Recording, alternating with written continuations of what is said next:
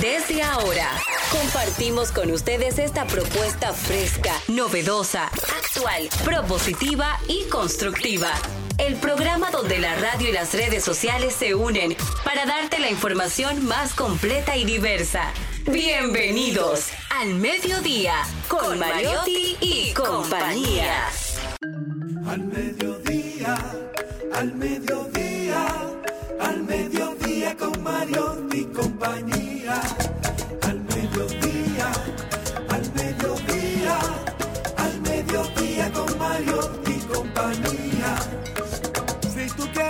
De foros alternativos y de twitteros rankeados, este programa es tu amigo. Tu revista meridiana para el talento una vía, para radio y redes variadas y con la canción del día. Al mediodía, al mediodía, al mediodía con Mario y compañía. Al mediodía, al mediodía, al mediodía con Mario compañía.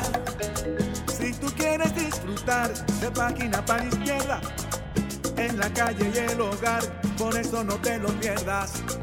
Para que hablemos un poco de salud y nutrición. Vamos allí camino propio de moda y decoración. Al mediodía, al mediodía, al mediodía con Mario y compañía. Al mediodía, al mediodía, al mediodía con Mario y compañía para que hablemos aquí de la educación vial. Siete preguntas y un chin, los pioneros y algo más. Para que hablemos de derecho, de inmobiliaria y también de entretenimiento, deporte. Buenas tardes, feliz y contento de estar en el mejor programa del mediodía.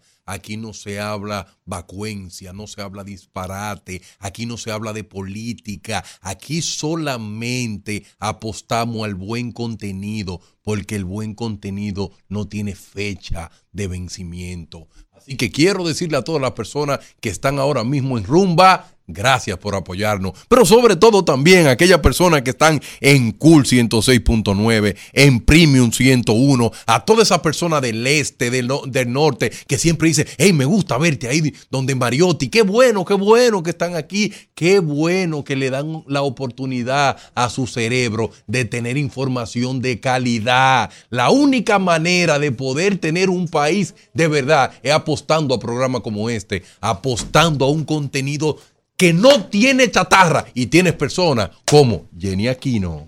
Muy buenas tardes, señores. Gracias por estar en sintonía. Gracias, Tarián. Gracias por estar en sintonía. Hoy, 5 de diciembre, es el Día Mundial del Suelo. Esto porque fue por la Unión Internacional de Ciencias del Suelo quien recomendó una jornada internacional para homenajear, me fui, ahora sí, homenajear al suelo en el año 2002. Posteriormente, Tailandia reiteró la propuesta y la FAO apoyó la creación del Día Mundial del Suelo en el, mar- en el marco de la Alianza Mundial por el suelo, la importancia nos da donde los cimientos para vivir, nos da el, el terreno para poder cultivar nuestros alimentos y nos da la oportunidad de hacer un cambio realmente desde nuestro patio, desde nuestro lugar donde estamos el día de hoy, porque los seres humanos tenemos un espacio limitado y queremos cambiar el mundo. Empecemos por nuestro hogar, ese espacio, mantenerlo limpio, sin desperdicios, sin ayudar al calentamiento global, porque en el espacio de tierra que tenemos podemos hacer el cambio y la diferencia. Y ahora, como aquí no se habla de política, tenemos una persona que quiere aspirar a político y él va a ser la nueva temporada de la circunscripción 1 del Distrito Nacional. Y con ustedes, Charles Mariotti Jr. Muy buenas tardes, mi gente. Feliz, agradecido de estar con todos ustedes. Gracias por su sintonía, gracias por acompañarnos, gracias por soportarnos en este esfuerzo de información sin sufrición, diversidad divertida, donde cada día le ponemos alas a las palabras para llegar hasta ustedes con lo mejor de nosotros en la mayoría de los casos. A veces, bueno, lo peor también. Debe tener espacio, ¿verdad? Porque Claro hay espacio sí, para todo, para hay de todo. todo en la viña del Señor. Mi gente, cójanlo suave, traten de, de llegar a sus destinos de la manera más amigable posible, disfruten la ciudad. Yo sé que se hace difícil, pero estamos en Quisqueya la Bella y eso de, ya de por sí es una bendición. Un abrazo especial para todos ustedes.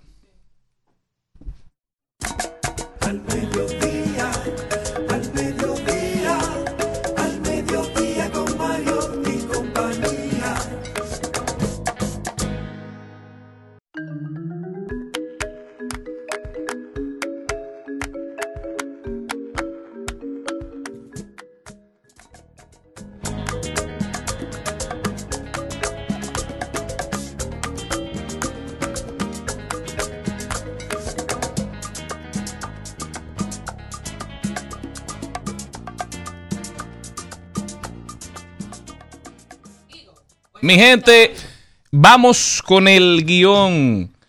Empezamos con Brecheo Digital. Tenemos una invitada muy especial, ella se llama Emily Taveras. Luego nos vamos con Ahí lo dijo, hablaremos de deporte con Carlo Mariotti, en inmobiliaria con Elizabeth Martínez.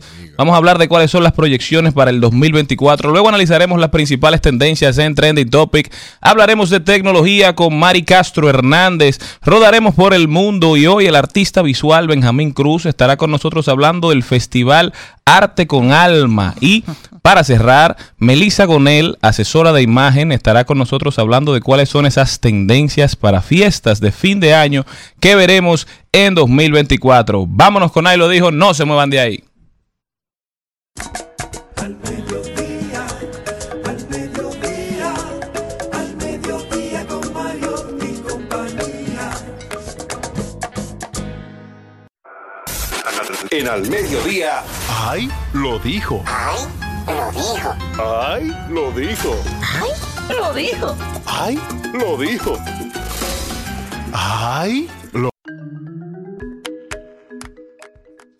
Vamos a ver, Jenny Aquino, quien dijo algo que valga la pena repetir. Una gran realidad es la cuenta en Instagram que me encanta, la sigo bastante y encuentro ciertas cositas por ahí súper interesantes.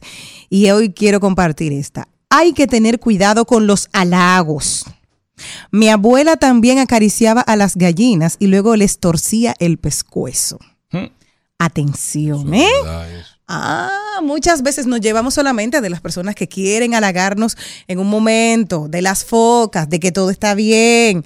Y no, señores, Yo para que- que- crecer es importante tener las personas que te van a dar ese, ahorita como hablamos precisamente de llegar al suelo, no siempre va a ser todo color de rosa o miel sobre hojuelas, como se dice. No, hay, hay, ten- hay tener disidencias y la gente, mira, creo que te estás equivocando en esto y va a ser sano para ti en algún momento. Como dice Darían, esto es una sociedad donde a veces el lambonismo pesa más que cualquier otra capacidad, cualquier otra aptitud que uno haya podido desarrollar. Darían, ¿cuál es su opinión sobre el tema? Lo- lo sobre tener cuidado con los aduladores, Mi- miren, yo siempre he dicho con los que dicen que sí, a todo ¿Qué? con los yes men. que el mayor enemigo de un ser humano es el que siempre está como una foca. Yo creo que el pragmatismo del siglo XXI, tú necesitas personas que te digan la verdad. Darían, mejora esto. Darían, tú no pronuncias las S. Jenny me dice, Darían, habla del micrófono. Habla mal paso, tú voceas mucho. Yo necesito que alguien me lo diga. Lo que pasa es que yo no mejoro. Pero me lo están diciendo. Porque yo tengo mi personalidad. Pero no una persona que siempre, qué brillante, qué brillante, qué brillante. Yo me cuido de los lambones. Los lambones los quiero yo cinco mil kilómetros lejos de mí. No, y que en una oportunidad, claro, una persona me dijo, ¿qué tú entiendes que yo debo mejorar? Y cuando yo le dije, ok, entiendo que tú debes de mejorar esto, esto, esto, dije, ah, pero fulanito me dijo que yo lo hice muy bien, entonces, ¿para qué pides mi opinión? Si tú entiendes que ya, y yo te dije, ok, mira, y entiendo que te puedo dar estas herramientas para crecer, y me, me pongo a tu disposición porque de esto sé. Te puedo poner esto y vamos a mejorar estas áreas, que es mi fuerte. Y me dijo, no, pero es que a mí me han dicho que yo lo hago súper bien, fulanito, fulanito, fulanito, fulanito. Entonces, ¿para qué entonces me preguntaste? Entonces, al final tú dices, ¿de quién tú quieres el halago también? Porque ahí es un, pro- un problema, porque muchas veces tú quieres el halago de una persona y esa persona no siempre va tal vez a corresponder con lo que tú estás aspirando. Y eso también tienes que aprender y tener la humildad de, de, de aceptarlo. En un momento dado. ¿Tienes un ahí lo dijo tú también? Sí, otro que dijo algo bien interesante fue nuestro compañero Federico Jovine. La Brillante, próxima Jovine, ¿eh? vez que policías y militares haitianos crucen al lado dominicano y destruyan bienes en nuestro territorio, aparte de venir con fusiles, deberían venir con un pote de vaselina. Bueno, porque ya para que completen el trabajo, ¿verdad? Sigue Para sorprendiendo. peinarse mejor. Porque cuando éramos pequeños las niñas le ponían Es que, vaselina para peinarnos. el gobierno no haitiano contestó y dijo que eso era tierra de nadie. Así es que le llaman, creo yo, a ese espacio de que qué tierra de nadie. Pero aparentemente Ni sigue habiendo ni debilidad en el tema de la frontera de parte de las autoridades. Siguen suscitando hechos que nunca antes se habían visto. Y en algún momento fuimos bastante radicales con una situación que sigue dándose, que es la construcción del canal. Sin embargo, el desmonte de las medidas parece que ha llevado a un desmonte de incluso lo que existía antes del inicio de construcción del canal. Entonces hay mucho, mucho, mucha tela de dónde cortar y mucho que mejorar en cuanto al, a lo que se refiere al canal y al problema que enfrentamos en la frontera dominicana. Darían Vargas, también lo dijo George Santos, el ex congresista de los Estados Unidos, fue, es del, el primer congresista despojado de su condición en más de 100 años. Es verdad. Porque se dice que llegó al Congreso basado en, totalmente en una mentira. Este señor es acusado de gastar dinero de campaña en cosas como Botox, en deudas de su tarjeta de crédito. No. Incluso usó dinero recaudado para su campaña para pagar un OnlyFans. Es verdad. ¿Cómo? Oh. ¿Pero qué enseñó? No, no, él, él pagaba, propuesta. él se asoció a, a un ¿Y OnlyFans. qué edad Ah, tiene él? Es joven, es joven, no recuerdo la, la edad exacta.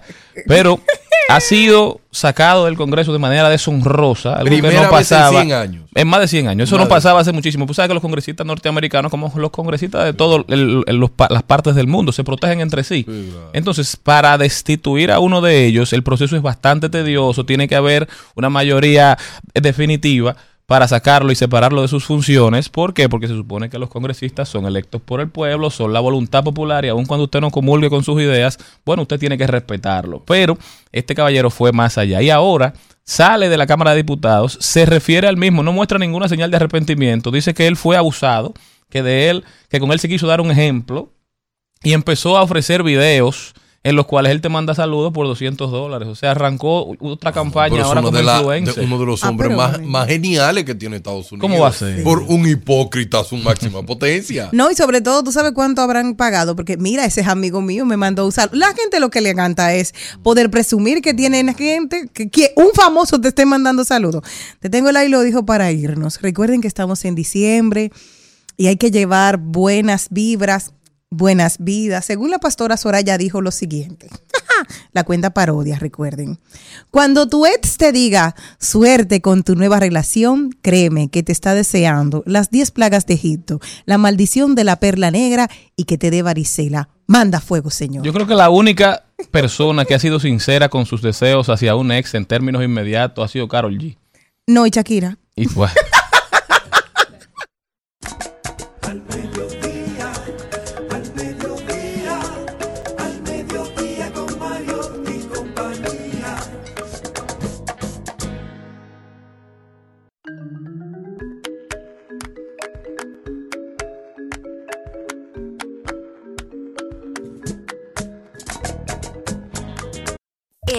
Mediodía, con Mariotti, con Mariotti y compañía. Te presentamos Brecheo Digital. Brecheo Digital.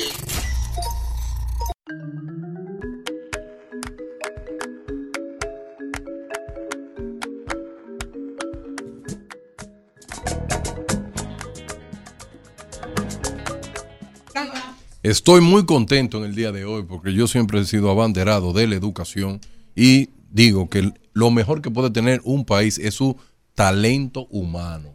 Y por eso nosotros en Brechó Digital tenemos acá a Emily Taveras, comunicadora, psicóloga, servidora pública y sabe de todo.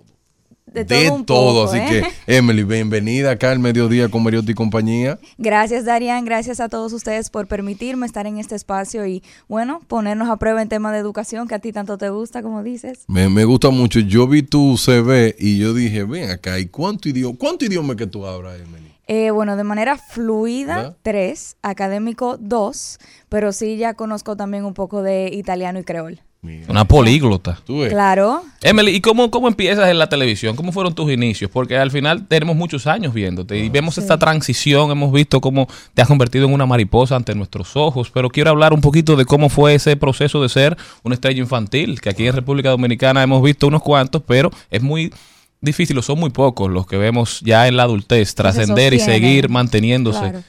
en, en posiciones de influencia. Mira, en temas de la, de la comunicación, yo inicio por mi madre. Mi mamá tenía un canal de televisión y luego también tenía su propio espacio eh, televisivo los fines de semana. Primero investigación y luego eh, pasó a lo que era terapia de parejas con Juan Lamour. Para mí era muy curioso porque desde niña yo hacía comerciales, pero ya con seis años mi mamá se daba cuenta que a mí me gustaba hacer las voces en off, que me gustaba estar en, en, el, en cabina con ella. Y bueno, ahí ya ella me dice, bueno, pues vamos a ver si te damos paso a, a hacer un programa que era eh, Jugando a Comprar con Emily, que era programa era una cuota para hacer los para comunicar los espacios infantiles en la provincia. Qué eventos, qué tienda, qué juegos, todo lo que existía para niños, yo lo cubría. Luego paso a todos con Emily ya con 10, 11 años y ese es el programa que digo yo me catapulta en los medios porque gracias a eso tuvimos las tres nominaciones a los premios Casablanca Claro. como mejor programa juvenil y bueno, ahí es donde yo digo que la educación me entró sí o sí porque tenía que hacer efemérides, tenía que hacer entrevistas, imagínense, quiera o no yo prestar atención en clase, me tocaba prestar atención en el programa Todos con Emily. O sea Eh, que fue bien diverso. Emily, entonces una pregunta. ¿Qué fue lo que te llevó a estudiar psicología? Entenderme a mí, a mi familia, porque no Oye, es fácil. no, fuera de coro.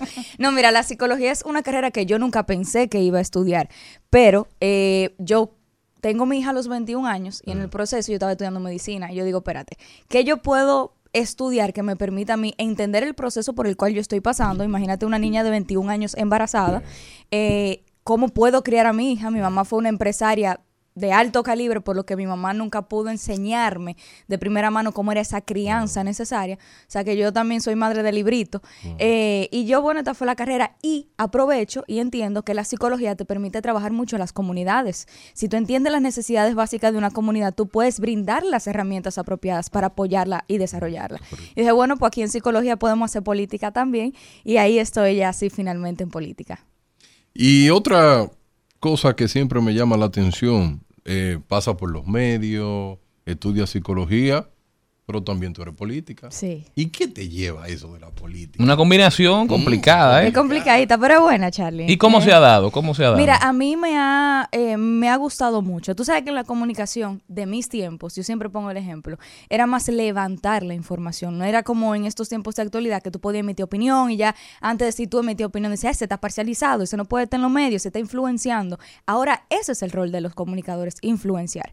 En mis tiempos, cuando era la comunicación de levantar información, tal vez conocer la necesidad de una comunidad, tú no podías hacer más de ahí. Entonces yo entro a los modelos de Naciones Unidas, me doy cuenta que realmente para las problemáticas, si tú las identificas, hay un librito y hay una forma de solucionar no solamente un caso, sino hacerlo de manera sistémica. Y ahí entonces yo digo, bueno, pues en la política yo puedo ir de punto A a punto B y de punto B a punto C, no quedarme en punto A simplemente levantando la información.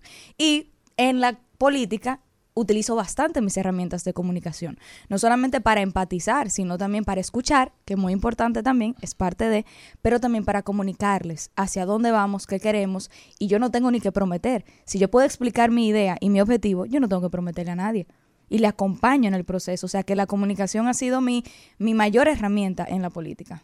En el caso de que me decías que fuiste una madre muy, muy joven, me llama la atención, con solo 21 añitos, y que has tenido la herramienta de que pudiste seguir estudiando. No es el caso de muchas jóvenes que tienen ese privilegio de tener un apoyo eh, en ese camino. ¿Cómo fue para ti el, el- e- ese apoyo? O sea, ¿qué hubo detrás? Porque tú dices, enfrentarte a una maternidad con Sí. 21 años, ¿ya tú tenías un hogar estable o fuiste madre soltera? No, yo estaba con el padre de la niña. ok, ya era un matrimonio, o sea, que ya era un matrimonio, de- exacto. Pero al fin de cuentas, él era estudiante de medicina y yo estudiante de medicina. O sea, éramos nadie. Eran dos Eran dos estudiantes. muchachos dos estudiantes. practicando el amor. Exacto. Sí. Ahora, ¿qué te digo? Mira, la diferencia fue... Ahí no mi- se ganaba un peso. Ahí no se ganaba un chele. Pero había amor. Pero había Pero había amor. Pero te digo que la clave fue la red de apoyo. Mi privilegio, Amén. que no debería ser un privilegio, fue mi red de apoyo. Y eso es lo que carecen nuestras niñas de 15, 16, 17 años cuando quedan embarazadas y su mamá y su papá están trabajando en otros espacios. O sea, nosotros tuvimos esa red de apoyo de una familia que estuvo ahí con nosotros necesariamente, bueno, no todos eran familia, también otros externos que estuvieron en el proceso. Entonces yo entiendo que ese fue mi privilegio y lo que cada joven debería de tener si queda embarazada antes de los 18 años. O sea, yo quedé a los 21, para mí es un embarazo infantil prácticamente. Ahora, cuando tú lo pones en otras condiciones, una niña de 15, 16 que no tiene papá, no tiene mamá, que la oriente, que la escuche, que en vez de decirle, mira mami, pasó esto y está pasando esta situación, no tengan que sentir miedo, sino que tengan que sentir, aunque sea un respaldo. Ahora entonces entra el juego esos tres elementos que tú has dicho y quiero saber cómo tú le estás poniendo con un valor. Primero, fuiste madre, Sí. tienes la, el, el valor de que estudiaste, eres psicóloga y eres política. Has visto la necesidad, has visto la vulnerabilidad y has visto el terreno, la práctica. Claro. ¿Cómo puedes implementar y cómo has podido ayudar a otras jóvenes que están en ese estado de vulnerabilidad, precisamente en tu provincia? Mira, yo trato de ir a hacerlo desde el, tal vez fuera de, de, de una situación de poder, porque ahora mismo yo soy candidata a diputada, sin embargo, yo quisiera llegar para poder trabajar en proyectos eh, que sean puntuales sobre eso. Ahora, ¿cómo yo lo estoy abordando? Nosotros estamos dando charla en los liceos, en los politécnicos, desde el aspecto de salud mental, dejarles saber claro que su primera red de apoyo no tiene que ser su familia. En ocasiones cuando una niña queda embarazada a los 16 años, a la persona que más le teme es a su familia. Sin embargo, también se cierran las puertas a una red de apoyo exterior, como te decía. Quien me dio apoyo a mí en mi embarazo, el mayor apoyo no fue mi madre de manera directa, fue una persona allegada a mí que me guió en el proceso, que no me juzgó, que me alentó a buscar mentores. Entonces, nosotros qué estamos haciendo, yendo en los politécnicos, trabajando el tema de salud mental y facilitándoles a ellos que pueden tener una red de apoyo fuera de esa familia de sangre que a veces nos falla. ¿Por qué Dominicanos por el Cambio? ¿Por Porque me dan qué? la oportunidad. No, ya. Ah. Diga, te cogió la pregunta. Porque me da la oportunidad. Miren, Dominicanos por el Cambio, yo tengo la oportunidad de prepararme. Me han, han creído en mí, han apostado a mi educación y también me permiten trabajar. Yo siempre he dicho que en mi partido, como quiera te van a jalar la soga, porque tú hagas o porque no hagas. Yo prefiero que a mí me jalen la soga por hacer y no por dejar de hacer. Wow. Emily, y tú que eres de ese partido, Dominicanos por el Cambio, es el partido de don Eduardo Estrella, ¿verdad? Exacto. Liderado por. Liderado, sí. Bueno, de él. Liderado por. ¿Es- ¿Aspirará don Eduardo a la senaduría de Santiago? No. No, No, no, repite. Nosotros el, en junio, cuando estaba todo ese proceso eh, electoral bien fuerte, que fue junio, eh, donde se cerraban eso de las alianzas, nosotros pusimos a disposición la senaduría eh, para el PRM, lo que ellos entiendan que es apropiado para, para Santiago, eh, nosotros como dominicanos por el cambio lo vamos a respaldar. ¿Y tú aspiras a diputada por qué circunscripción? Por la circunscripción 3 de Santiago. Ah, pero bien, pues te auguramos mucho éxito, Emily. Gracias. Pero antes, Darían te tiene una pregunta. Sí. Darían, dale mira, para allá. Tenemos muchos jóvenes en República Dominicana, como yo soy enfermo de la estadística. Cuando tú buscas la estadística en las escuelas, tenemos 3.402 niñas embarazadas, menores de edad. Tenemos una facilidad donde las mujeres necesitan más oportunidad, la juventud necesita más oportunidad. Y yo lo que quiero es, Emily, ¿qué ofrece? ¿Cuáles son sus ideas? ¿Qué tiene en mente? ¿Qué, qué, qué puede decirle a, la- a una juventud dominicana que necesita orientación? Y lo puede hacer desde un punto de vista de tu experiencia. Joven, ¿verdad que sí? Estudiaste, quedaste embarazada y ya tiene una hija que tiene, ¿cuántos años? Siete años Cinco tiene. ya. Cinco años. Sí, una, una viejita. Entonces. ¿cómo Mira. puede- ¿qué puede decir a eso? Mira, yo entiendo que eso primero me gustaría poder replicar lo que he estado haciendo no solamente en Santiago, sino a nivel nacional. No solamente ocurre en Santiago. O sea, las provincias que tienen un menor recursos económicos es donde más vemos esos embarazos. Entonces yo entiendo que eso definitivamente debemos de abordarlo de una manera sistémica. Debemos de cuestionarnos si estamos poniendo a disposición de nuestras niñas y niños la educación sexual, las maneras de prevenir un embarazo antes de llegar a él, si las estamos educando. Hay niñas que no saben los métodos de cómo pueden quedar embarazadas y eso es desconocido Ahora, yo entiendo que si le brindamos la información, si acercamos los espacios, no necesariamente tienen que ser las escuelas, tenemos espacios comunitarios donde podemos reunir niñas, las reunimos para darles talleres de macramé, de hacer pulserita y hacer cosas, vamos a reunirlas para educarlas, no solamente a nuestras niñas, sino también a nuestros niños que cargan con las consecuencias de la niña que dejó embarazada y de la familia de la niña y la familia propia. O sea, también tenemos que empatizar con el rol masculino en esta situación. Utilizar los espacios y utilizar también los presupuestos que tenemos para que ellas desde la prevención puedan actuar. Si ese es el tema específico del embarazo juvenil. Emily, muchísimas gracias. De verdad, para nosotros es un placer y de verdad te felicito. Más mujeres necesitamos que incursionen en la política, que logren posiciones de poder. Dios mediante, todos estaremos en el Congreso Nacional en el 2024. Ahí estaremos. Una última invitación a que la gente sepa tus redes, cómo continuar esta conversación contigo para mantenerse en contacto con todo lo que haces por Santiago y por el país. Claro que sí, pueden seguirme a través de las redes sociales como arroba EmilyTAV y arroba todos con Emily2024. Este último es para dar a conocer las iniciativas y cada uno de los procesos que estamos agotando en la Diputación eh, de Dominicanos por el Cambio en alianza con el PRM. Para mí sería un honor contar con su apoyo, pues no podemos lograr una verdadera representatividad en el Congreso si no lo hacemos con ustedes, los ciudadanos de nuestro país. Muchísimas gracias, Emily. Te auguramos muchísimo éxito y cuenta con nosotros siempre. Gracias.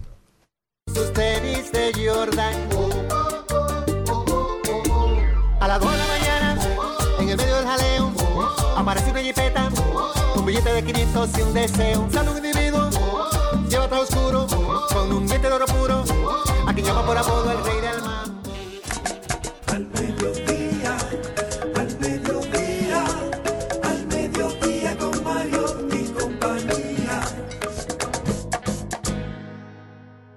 En al mediodía es bueno recibir buenas noticias. Es bueno recibir buenas noticias. Con Mariotti y compañía. Yo sé que a todos nos habría encantado ser vecinos de Geoffrey Holt. Era conocido por ser un humilde jardinero y vigilante de casas en un pueblo de Estados Unidos. Los habitantes en New Hampshire, dice, siempre lo veían con su ropa rota, montado en un cortacésped, yendo a la tienda, sentado en la calle leyendo el periódico y viendo pasar el tráfico. Rara vez lo vieron salir de este pueblo. Durante muchos años estuvo viviendo en una casa rodante en donde no tenía televisor, computadora, ni ningún tipo de lujos. Este hombre de 82 años se ganó el cariño de todos los pobladores, pero les dejó sorprendidos luego de que muriera y les revelara que era el gran secreto que tenía. Era multimillonario. Oh. Dice, por eso no fue todo, ya que Goffrey alcanzó a firmar un testamento en el que decidió dejar 3.8 millones de dólares al pueblo para que lo invirtieran en educación, salud, recreación y cultura. No creo que nadie tuviera ni la menor idea de que él era exitoso. Sé que él no tenía muchos familiares, pero de todas formas, dejarlo a todo el pueblo donde vivió era un obsequio tremendo, dijo Steven Diordo, el presidente de la Junta de la Comunidad de la agencia. Creo que este hombre lo único que quería era amor verdadero. Alguien que lo amara sin saber los millones que tenía. Como la, yo. la persona. Atención, fácil doy un susto, ¿eh? Atención. La persona que era, el corazón que tenía. Estoy fingiendo. Eh, sí, tú estás fingiendo. Fácil doy un Ser susto. pobre.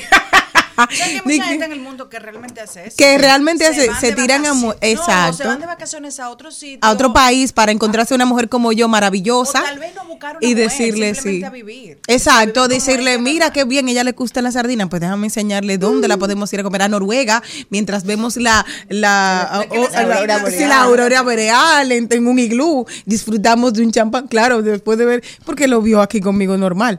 Sí, es eso, pero ver la normalidad Mira, de las pequeñas Oye. cosas sin importancia. la Eh, importancia de tratar a los demás bien sin importar Exacto. quiénes sean, que Exacto. tengan. Yo creo la famosa frase de tratar igual al CEO que al que recoge la basura. Totalmente. Creo que ese debe ser la regla. y Así debemos interactuar con todos los que nos rodean.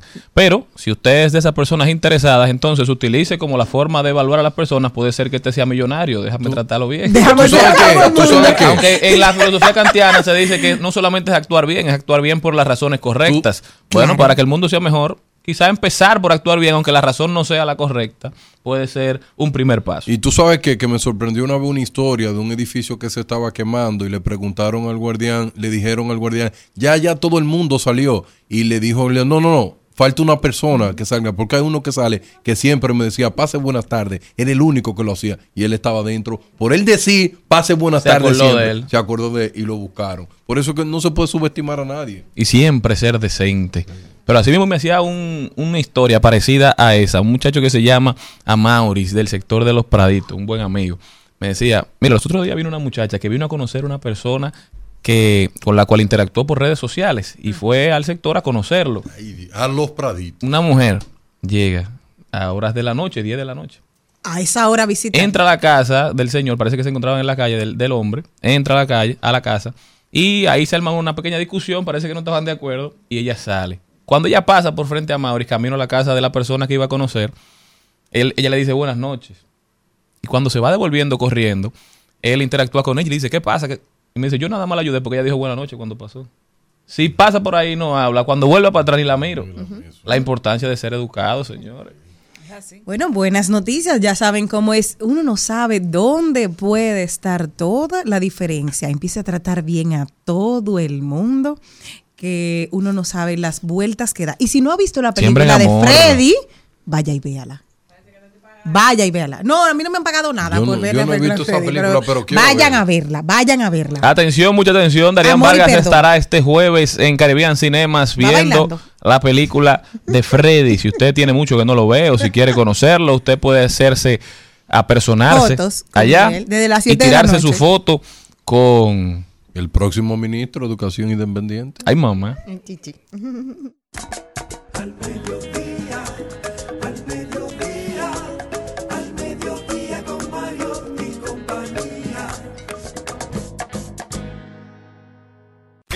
Al Mediodía dice presente. Dice presente el músculo y la mente. El músculo y la mente.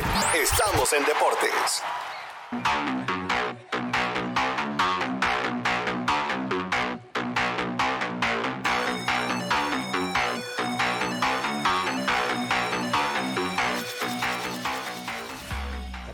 Mi gente, estamos de vuelta y vámonos a hablar de deportes con Carlos Mariotti que ya está con nosotros a llevarnos en su acostumbrado recorrido por el mundo del músculo y la mente. Buenas tardes, buenas tardes a toda la audiencia del mediodía que siempre nos acompaña en este esfuerzo de diversidad divertida y vamos a dar inicio hablando de fútbol ya que hoy el equipo femenino de la selección dominicana busca acercarse al oro enfrentándose a Bermudas en, donde buscan alcanzar el boleto que les estará enviando al repechaje de la Copa de Oro de la CONCACAF. El equipo dominicano viene de una victoria contra Barbados de siete goles por uno, así que esperamos que hoy se reviva otra victoria más contra Bermudas. De igual ma- manera en baloncesto, el equipo masculino 3x3 superó y ganó medalla de bronce en la Copa de la Mary Cup de 3x3 celebrada en Puerto Rico. Avanzó a semifinales luego de vencer a los campeones defensores a los Estados Unidos 18 por 16, mientras que ya está listo el calendario de la Serie del Caribe. Solamente falta que ganen los equipos de cada uno de los, de los países que estarán participando, pero la Serie del Caribe arranca el primero de febrero del- desde el Lone Depot eh, Park, desde Miami, el estadio de los, de los Marlins de Miami, y el primer enfrentamiento de República Dominicana será contra Venezuela, luego pasan a enfrentarse a Nicaragua, luego a Puerto Rico, a México y por último a Panamá, y luego si pasan a la semifinal se celebrará el día 8 y la final el día 9 de febrero. Mientras que a nivel de béisbol local, el Lidón, Framil Reyes los Leones del Escogido, con siete hits, tres honrones y ocho RBI, carreras impulsadas, ha sido electo jugador de posición de la semana. Y Gerson Garavito de las Águilas Cebaeñas fue electo como el mejor lanzador. Mientras que ayer la tanda, bueno, la doble tanda de Estrellas y Águilas quedaron uno y uno. Las Estrellas ganaron el primer partido 9 por 3, luego cayeron en el segundo enfrentamiento 1 por 4 mientras que los gigantes cayeron contra los leones cuatro carreras por seis y los tigres vencieron a los toros uno por cero, lo que deja la tabla con las estrellas liderando 21-15, gigantes 19-15, tigres 18-16, leones 18-17, los toros 15-19 y las águilas 12-21. Mientras que hoy los tigres visitan a los gigantes, las águilas visitan a los leones, y los toros estarán visitando a las estrellas, mientras que eh, este fin de semana se estuvo celebrando la exaltación al Salón de la Fama del béisbol latino, donde Manny Ramírez, Carlos Beltrán, Bobby Abreu, Adrián Beltré y el Big Papi David Ortiz son los nuevos inmortales del Salón de la Fama de Béisbol Latino. Y hoy, para sorpresa de todos, MLB anunció la sorpresa de los entrenamientos de primavera versión República Dominicana, ya que anunciaron que los Boston Red Sox estarán enfrentando a los Rays de Tampa Bay los días 9 y 10 de marzo desde el Estadio Quisqueya Juan Marichal. Las boletas estarán a la venta a, partir del 12 de diciembre, así que no pierdan su compra de boleta para poder disfrutar de béisbol de grandes ligas en el Estadio Quisqueya. Mientras que la- el mejor baloncesto del mundo, ya hoy se define la semifinal del el In-Season Tournament. Ya los Pacers de Indiana y los Pelícanos de New Orleans se convirtieron en los primeros en adquirir su pase a la semifinal. Nueva Orleans venció a Sacramento, Indiana sorprendió a los Boston Celtics y hoy Los Ángeles, Le- Los Ángeles Lakers se enfrentan a Phoenix, mientras que los Milwaukee Bucks se enfrentan a los New York Knicks para completar el panorama de la semifinal que se celebrará en Las Vegas, Nevada, y ver quiénes pasan para la semifinal que se celebrará en esta misma semana, concluyendo así este recuento deportivo de al mediodía. Mediodía,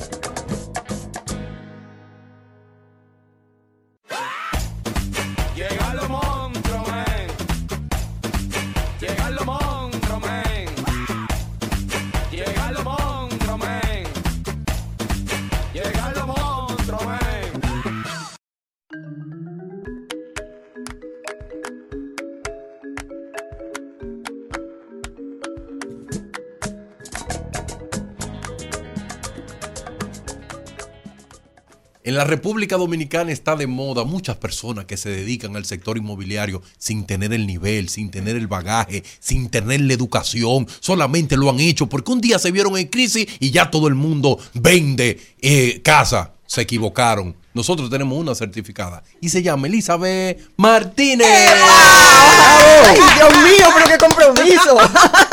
Y Elizabeth no vende casa. Exacto. Te ayuda a encontrar un hogar. Así mismo, ese es su eslogan. Este corte, córtenlo. ¡Qué locura, eh! mándenlo. Chulo. ¡Qué locura! Repítelo, repítelo. Eh, Oye, lo ¿cómo que subió allá. No, que eh, estoy buscando, no estoy buscando una persona que Quiera casarse. que quiera casarse en estos momentos y, ma- y Oh. mantener una relación seria. Porque yo vendo casas. me llegó, me llegó mucha gente, me, me llegó muchísima gente de muchos lados, me dieron el corto de aquí también y lo he subido. Y fue porque la gente a veces no lee, acuérdate que el otro estaba en letrica más pequeñita, y la gente fue, me llamaron a gente que pensaba que yo me estaba divorciando también, que yo estaba Oh. separada, que yo estaba... pe- Sí, tú, pues, Una guayaba ahí. no, porque uno tiene sus y pasa encantos. Se- contigo. está Eh, bien. No, no así no. Elizabeth tiene su se- esposo, se un buen despiertan hombre. ilusiones. Sí, sí. Oh, Unos frescos atrevidos, brechadores. Elizabeth tiene su Lleva esposo y vida. un buen hombre. Ay, sí. Una estrella. ya lo Sí, sí, sí, está ahí todavía, él insiste. Él- el pobre. esa, esa es la respuesta que le gusta a Adrián. Buen hombre. Sí, sí, sí. sí. Elizabeth, viene el 2024. Ay, sí. ¿Cuáles son las proyecciones para lo que están pensando alquilarse, comprar, vender? Yo me quiero mudar, ya tengo mucho Ay, mamá. Ay, Dios mío. Mira, ¿tú te acuerdas de Chochoca? Predicciones astrológicas, que sé yo qué Sí. cosa. Bueno, no necesariamente es esto. Yo sí me valí de gente a la que le pregunté. Hablé con economistas, con banqueros, con eh, compradores, con vendedores, con, por supuesto, agentes inmobiliarios. Le mando un saludo al asesor senior Hugo Pagán, mi compañero de oficina que me pidió este saludo. Igualmente hablé, hablé con personas de verdad que están como moviendo de alguna manera esto. Y todos, lo primero que me pusieron es que hay algo que quiero que lo veamos. Este es un año electoral. Y cuando hay año electoral, estadísticamente se mueve, hay, hay menéutica, se estimula la economía en el primer, por lo menos en el primer eh, semestre, porque hay más circulante. Cuando hay circulante, definitivamente el sector inmobiliario se mueve. Entonces todos estuvimos de acuerdo con esa primera parte porque lo dijeron de manera independiente, no lo junté, le mandé preguntas y ellos me contestaron. Y al venir eso, entonces, les dije, cuéntenme qué ustedes entienden y entre todos aportamos. Y tengo, si no me equivoco, siete cosas aquí que compartir. Lo primero, les va a venir y eso está declarado ya, o sea, como visto, inversión extranjera, porque están buscando muchos hoteles, están buscando dónde colocarse, zonas francas, están viniendo mucha gente que quiere invertir. Recuérdense que el mundo está, eh, todos estos países están con eh, partidos que apuestan a sus ideologías y nuestro país, ustedes que son la gran mayoría de los que están aquí políticos, apuestan al país. Ustedes no apuestan a ideologías. Entonces eso nos da una ventaja de gente que quiere venir para acá y quiere venir para acá a invertir. Y estamos teniendo entonces que eso mueve. ¿Por qué? Porque el que quiere poner franquicias, que vienen muchísimas franquicias para acá, están buscando locales, dueños de locales que hacen, alquilan o compran y venden. Se alquilan para los ejecutivos de esa gente, se alquilan residencias amuebladas y sin muebles. Es decir, la economía siempre se mueve y estadísticamente en época preelectoral y en esos periodos el sector inmobiliario se mueve muchísimo. Por lo tanto, es bueno, se mueve el banco, las divisas, se compran solares, se venden solares, cuéntame, Jenny. Pero yo lo veo ahora muy lento. O sea, dentro de todo, para nosotros decir que tenemos elecciones en febrero, si no me equivoco, ¿verdad? Estamos en diciembre y no hemos sentido como esa eh, eh, algarabía. O sea, para ahora de ¿Tú has tener en comparación, exacto, ah, para tener pero la, se está la moviendo, compara, o sea, En un tú nivel se dices, está moviendo, ¿eh? ah, en un nivel, o sea, pero para la ola que uno normalmente como periodista conoce, Sí. eh, realmente es como cuando tú dejas caer una agua, un- una gota dentro de un lago. O sea, esa onda expansiva es muy Más pequeñita. es exacto. pequeña, es más Está muy pequeña, pe- pero la estamos viendo muy pequeña, muy Siento, limitada. y en la conversación cuando estuve hablando con ellos, algunos estaban con la que dicen, espera para agosto, espera a ver qué pasa. Eso siempre van a aparecer. Pero el gran inversionista que tiene educación financiera, aprovecha. Aprovecha porque hay miedos. Y El cuando hay miedo, dinero. lo que dijiste la otra vez. Entonces esas personas aprovechan y eso se mueve y se mueven grandes inversiones. Ahora, yo le voy a decir una cosa. Si usted está pensando comprar un hogar, señores, y puede, hágalo, porque siempre va a haber un Siempre. tema. Eso es lo- eso es lo que estamos aquí. Y más para adelante va a ser peor, porque va a decir, diantre, ahora está más caro. No, y te voy a decir algo, el que espera eh, nunca compra, porque está esperando. Eh, hay que lanzarse. Entonces, la número dos, sí hemos escuchado que las tasas de interés van a venir a la baja, los bancos están trabajando y entonces eso va a traer a compradores que puedan ya por fin meterse en financiamientos correctos para acomodarse la compra de los inmuebles. Es decir, aprovechen, ¿En qué mes? aprovechen. Ya casi. Ya tú verás, tú verás que ahora eso viene más antes. Y quiero que veamos la tercera, que la demanda creciente para la construcción a bajo costo ya llegó mucho más. Es decir, la oportunidad de que las personas compren su vivienda soñada ya va a estar. Acuérdense que siempre digo, no donde, pue- donde quieres, sino donde puedes. Claro. Pero esa oportunidad viene. Recordando el gran desarrollo que tiene Santo Domingo Norte un desarrollo que eso puede mirarse, el, si lo sabemos mirar, eso puede ser el nuevo, el nuevo New Jersey de, de aquí. Porque acuérdense que esas son las afueras. Y si ustedes tienen mucho tiempo que no cogen por esos lugares, yo los invito a que caminen para que vean las grandes construcciones vendidas. Y las avenidas, amplia y Todo. bonita. Viene, viene un, el Santo Domingo Norte, es la expansión de la ciudad de Santo Domingo. Y Elizabeth me está dando cuenta, mucha eh, eh, comida rápida de esta Todas marca, estas todas. Vi que abrieron. Little Caesar. Escucha, supermercado, nuevecito. Que eso es lo interesante y empezó a pasar aquí en el Distrito Nacional, en esta circunscripción, en la 1, se empezó a sectorizar, en Arroyo Hondo, que es la 2 ya, bueno, pero a la- cerca de, de- de cruzar la Kennedy, en cada sector empezaron a poner los mismos supermercados, empezaron a poner la misma cadena de comida y la gente empezó a quedarse en su sector, los de, los de Enriquillo se quedan por allá Entonces, abajo. Eso pasa, perdón, en la, en la misma Jacobo. Si ustedes se fijan, están todos los supermercados grandes, están plazas comerciales que no tienen que salir de ahí, tienda de vehículos. Tú encuentras todo lo que necesitas porque vieron el desarrollo. Entonces, Santo Domingo Norte, como lugar para tú comprar, ya sea para invertir, aprovechándote la el bono de la primera vivienda y todo lo que tú quieras, es el desarrollo de la ciudad y lo tienes que ver como es las afueras. Bueno, hay gente que trabaja en Nueva York y se va a New Jersey todos los días. Pues la mirada que tú tienes que comenzar a ver de que ya no es de que las afueras. Es que Y cada día está más ciudad. cerca. Está más cerca. Es que antes eso era. Tú antes ibas para, para la Jacobo y tú creías que era Santiago. Ya no. Un, un señor No, me... Un viaje al cementerio antes era un viaje, Viaje. un- era un tour. Era un ¿A cuál? al de Al la Cristo. Redentor. Ah, ok. Elizabeth, un yo iba con un señor al Merca Santo Domingo y me dijo, Darían, mira a los lados. Esta va a ser la ciudad. Sí, cómo no. Y esa cosa a mí me sorprendió. Después, este hombre está loco. No. Y es verdad eso. Antes eso eran potreros. Antes eso eran eh, eh, terrenos baldíos. Ahora mismo, el desarrollo de la ciudad, claro, ve a buscar un pedacito de tierra que no hay chiquitos. So, eran potreros, eran terrenos inmensos y por eso se están desarrollando y se están mirando esos lugares para el desarrollo residencial, que es al que te- se tiene que apostar y creer. Y les voy a decir algo también, tienes ruta de transporte en autobuses. Para aquellos que dicen y que no, que en mi carro, mi hermano, tú coges una guagua en la, en el, fue- eh, debajo del puente Juan Carlos, en las Américas, Ujú. Y te deja frente a frente a cualquiera de los proyectos de la Jacobo Masluta. Es decir, tienes desarrollo para que tú puedas comprar. Y si tú trabajas en el aeropuerto, te montas en tu guagua, llega ahí y te lleva. O sea que es válido el desarrollo y hay que mirarlo. El número cuatro, el crecimiento de los nuevos enclaves. Puerto Plata, el sur, Miches. Miches, que está de primerísima, Jarabacoa. y Juan Dolio, que Juan Dolio ¿Cómo ha sido. atrasado?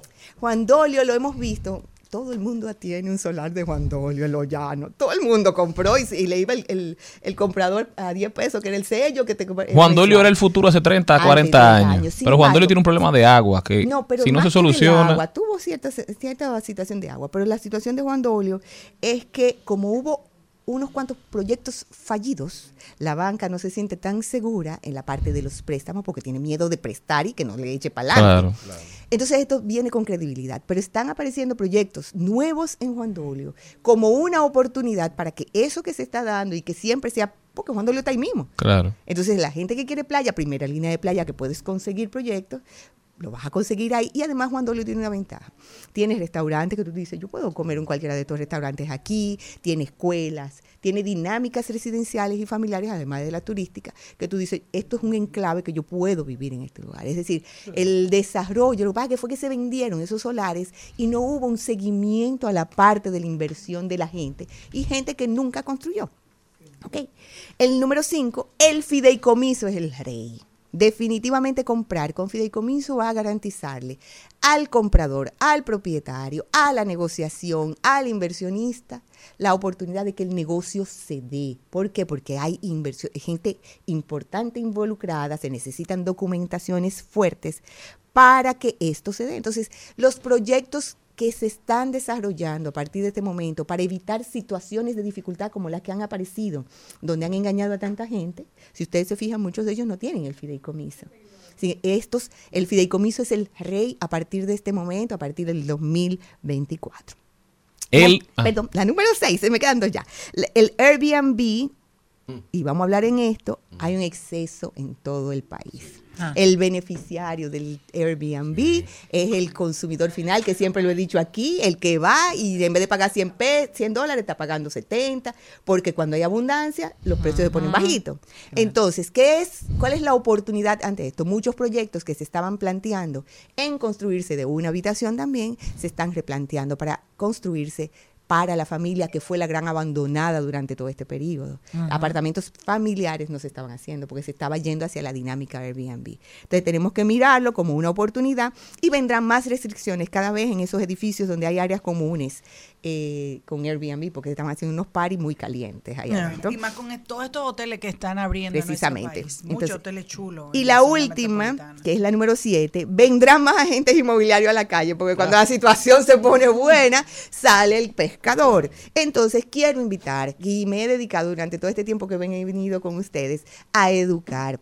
Óigame, miren bien con quién trabajan, tengan el cuidado de esos eh, eh, construcciones fantasmas tan chulísimas, mega empresa que extraordinarias sustenta ese vendedor. tienen que trabajar con eso también. Hay gente independiente que también es muy bueno, pero tienes que aprender a hacer tu debida diligencia para evitar situaciones de engaños, de robo, no del dinero a lo loco.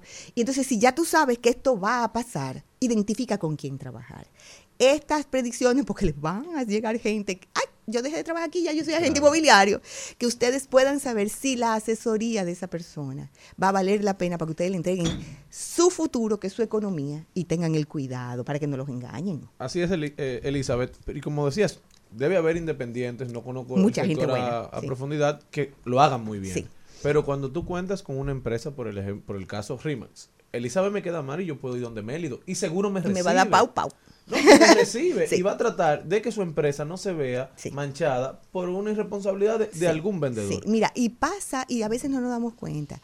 Son situaciones ajenas. Cada ser humano ve lo que ve desde su lugar y ve una oportunidad. Y definitivamente, aunque Darían dijo de una manera la descripción, yo le voy a decir algo.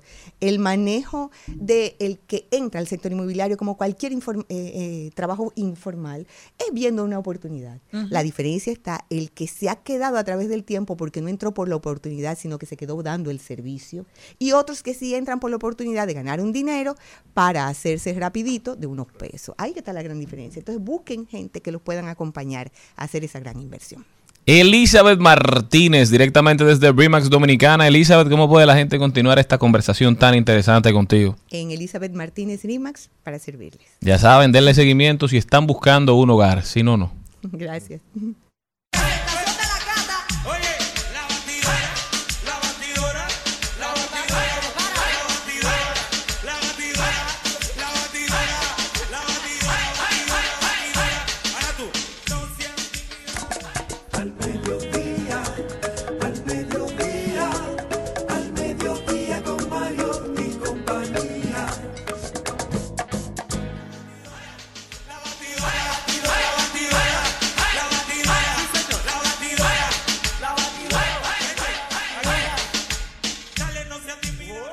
Y punto.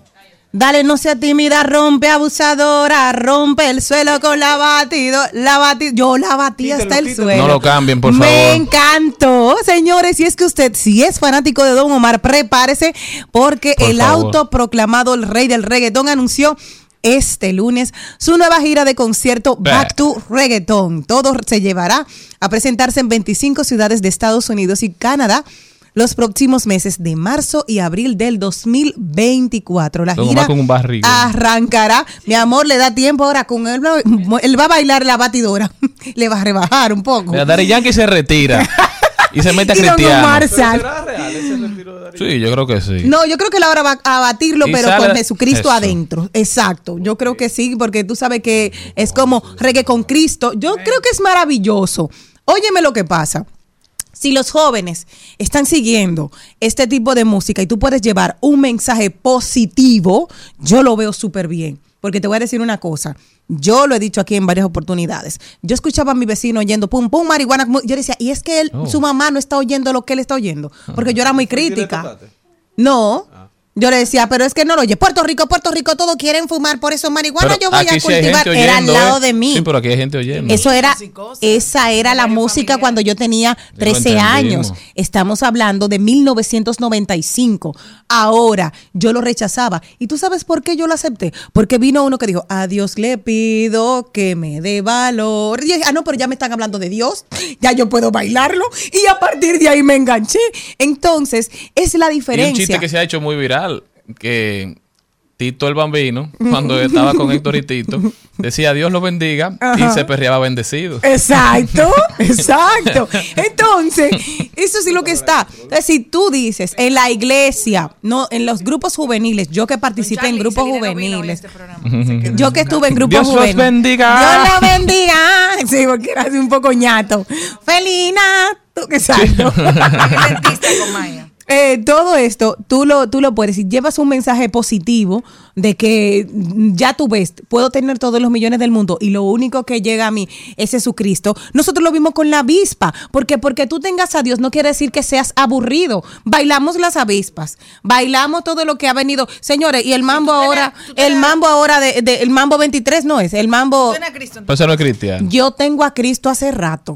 Yo lo tengo hace mucho y lo bato con él, Señor lo sabe. De la no Desde la acabaron- rondalla. Acabaron a la primera dama por. Ah, no, mi amor, y yo estaba contenta de que ella lo no batió en la iglesia. En la iglesia aquí como que eres malo. Ella lo batió en la iglesia y le estaba buscando unos chelitos para buscarle unos aire acondicionados también, porque no es solamente para que lo batan, secreto, espérate, que la para "Ay, que lo batan y ¿qué no hago?" suden, para que lo batan y no suden, Usted estaba batiéndolo por los aires. para que no, para que lo estaba ahí gozando y conociendo las necesidades del, del- de la iglesia la mientras lo batía. apoyarlos. Entonces me gustó porque ella lo batió y dijo, mira, aquí como que cuando lo batimos, Le dio calor. sudamos, vamos a traer unos aires. Estoy de acuerdo, porque eso es. ¿Y don Omar cuándo es que viene? eh, mi amor, de marzo a abril del año que viene, Oye, así que 25 conciertos estarán en 2024. Óyeme, yo sé que a Celine le gusta, por favor, Álvaro, pero- otro chin, pónmele Pero otro chin. yo quiero hacer una encuestica. Eh, Cristian, ¿Team Don Omar o Team Daddy Yankee? Gary Yankee siempre.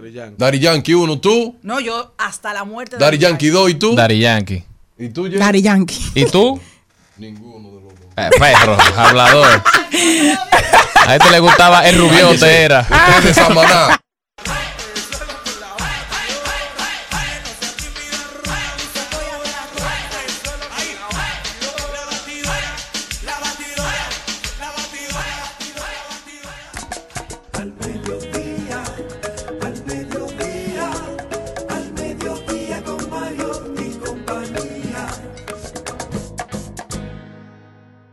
Trending, Topics. Al mediodía con Mariotti y compañía.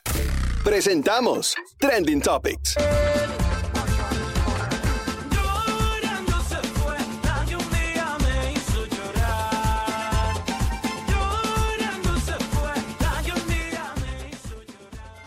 Y estamos de vuelta, mi gente. Gracias por continuar con nosotros en Al Mediodía con Mariotti y compañía. Recuerden que estamos por Rumba 98.5 para todo el Distrito Nacional y la provincia de Santo Domingo. También Cool 106.9 para casi toda la región del este. Premium 101.1 para casi todo el Cibao, Santiago, Moca, La Vega, Salcedo, Bonao y San Francisco de Macorís. También estamos en vivo por nuestro canal de YouTube, arroba al mediodía radio. Y los fines de semana, sábado y domingo, de 12 a 1 de la tarde, estamos en Telefuturo Canal 23, el- un recuento de lo mejor de la semana, no se lo pueden perder. Y en todas las redes sociales como arroba al mediodía radio. Gracias por su sintonía, mi gente. Este programa continúa. Vamos a analizar cuáles son las principales tendencias. ¿Qué tenemos, Jenny? Una de las principales tendencias está el papá de Britney Spears, Oh. que le acaban de amputar una pierna. Jamie Spears, luego de que le hicieran cinco operaciones, no se le pudo salvar por una infección completa. Y este, recuerden que tuvo una tutela, ha tenido varios problemas con su hija a lo largo de todo el tiempo, que tuvo la tutela absoluta de la vida de lo que era la cantante desde el 2008 hasta el 2021. Dicen que incluso podría haber una reconciliación por el estado de salud de su padre. Incluso ella pensó en enviarle dinero, es lo que cuenta el portal T- TMC.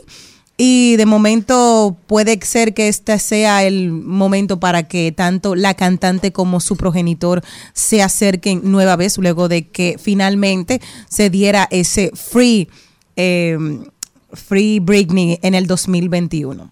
Así que que Señores, se siga también recuperando. tendencia Venezuela, el gobierno de Nicolás Maduro, Guyana, la región del Esequibo, porque ustedes saben que hace unos días hizo un referéndum, un referendo donde se le hicieron cinco preguntas a los venezolanos sobre cómo quieren que proceda Venezuela con la región del Esequibo. Una de las preguntas es si quieren que se declare el Esequibo como una provincia venezolana y que se les dé nacionalidad venezolana a todos los que viven ahí. Según las estadísticas y los recuentos del referendo, votó poca gente, pero dice el gobierno venezolano que de los que votaron, ellos ganaron con un 90%, con más de un 90%. Muchas, ¿Votaron ellos nada más? Sí, aparentemente. Y dicen incluso que, que modificaron, que metieron unos 10 millones que no estaban. Obviamente el régimen venezolano, siempre que se hacen elecciones, sale a relucir ciertas oscuridades. Pero el problema es que el Esequibo actualmente pertenece a Guyana. Guyana, allá donde estamos sembrando nosotros maíz. Sí, pero Venezuela no quiere pedacito de tierra, es por la cantidad de petróleo que hay Sí. en ese lugar. Dicen que hay presiones de los Estados, Unidos, de ExxonMobil, para que Guyana empiece a buscar petróleo o empiece a, a beneficiarse de los yacimientos petroleros que hay en esa zona. El Esequibo es un terreno de alrededor, o una zona de alrededor de 159 mil kilómetros cuadrados. Representa más de la mitad del territorio de Guyana y concentra un tercio de su población total. Y lo que dice Darían, este territorio es rico en recursos naturales, especialmente en petróleo. Por eso están ahora al borde de un conflicto armado entre Guyana y Venezuela, que no creo que se dé, porque no creo que le permitan a Venezuela atacar Guyana, pero siempre ha habido cierta oscuridad con respecto a quién pertenece este, esta zona y por eso la Guyana no había empezado a, explotarlo buscando beneficios económicos, pero aparentemente hay presiones extranjeras de multinacionales, de gobiernos que buscan beneficiarse de, esta zona. Veremos qué pasa con la región del Esequibo. Uno se levanta todos los días con algo nuevo. ¿Qué más? Bueno, también es tendencia Luis Polonia y es que las redes se están explotando diciéndole que se que extrañaron ver verlo jugando. Él subió un video, colgó un video dando una explicación. Creo que hasta un poco molesto. Eh, tiene unos segunditos nada más, vamos a escucharlo. Oh. No, no, eso no. ¿Y qué eso es no Luis es un Polonia? viejo, es un meme. Déjenme explicarlo para que usted entienda. Porque Luis Polonia hace mucho que no Luis juega. eh, había- no, no, no. Había un juego de leyenda. En el juego de le- Entonces, el juego de le leyenda le iban a hacer un homenaje. Y, y él dice, y él dijo en un video que se le presentaron una situación aquí en Santo Domingo. Después salen otra persona de Pro Deporte o, o Prepor, no sé, la Asociación de Peloteros Mexicanos, que dicen que fue que no le cumplieron lo que él pidió. Hay muchas versiones, pero yo lo que creo que Luis Polonia es un atleta de alto rendimiento y eso hay que respetarlo. Pero no vino. Pero no vino. O no fue. Bueno, otra tendencia sigue siendo en el día de hoy la empresaria Alexandra Mejía Alcalá. Hoy envió un mensaje formal en- a todos los medios de, de comunicación Un lío. a sus empleados también dentro de lo que es el proceso que está llevando a nivel judicial. Y fue un- es un mensaje bastante contundente, me, puso la piel de gallina. Yo pienso que nadie tiene por qué sufrir tanto en la vida y, y- y la gente dirá, bueno, pero ¿y por qué hasta un momento? Bueno, hasta un momento y eso es lo que no queremos, no queremos una más, una mujer que tenga que sufrir por cualquier motivo y sobre todo la parte familiar de que usted tenga que seguir un matrimonio porque eh, sus familiares entiendan que es así. De hecho, ayer tuve el chance de ver un corte de una entrevista donde ella decía que cuando ya le expuso eso a sus padres, los padres le dijeron que no se divorciaran, que iba todo a mejorar, que las cosas iban a mejorar. Hicieron una reunión con el, con el ex esposo, con los padres del ex esposo, como unos acuerdos familiares. Y nada, dice ella que después del tiempo solo lo que hizo fue que empeoró. Entonces esto lo digo como madre, cuando un hijo viene y acude donde uno que necesita ayuda, señores, olvidémonos del mundo, olvidémonos de la sociedad, olvídense de todo, dele apoyo a su hijo, que por lo menos, por lo menos Alexandra está viva, pero y los padres que lamentablemente han perdido sus hijos por querer darle una oportunidad, como ocurrió aquí hace pocos meses, por estar creyendo como en cosas que tal vez no van a pasar. Nadie tiene por qué tocarle a, a ninguna mujer, ni una mujer tampoco ser violenta como ningún hombre. La Y violencia no debe existir. La verdad es que es lamentable lo que está ocurriendo en torno a esa familia. Esperemos que se, Pero muy, que se aclare. muy lastimoso cuando estos temas se vuelven virales antes de que se pueda conocer el fondo, porque empiezan las conjeturas, las, las personas a establecer razones, a, digamos, Asumir cosas que ni siquiera A revictimizar la a las partes. Cosas que pasan en la intimidad de una casa que ser juzgador desde un teléfono, desde fuera, es difícil. Porque uno no sabe la, la verdad de lo que pasó. Eh, y ni siquiera es problema de uno.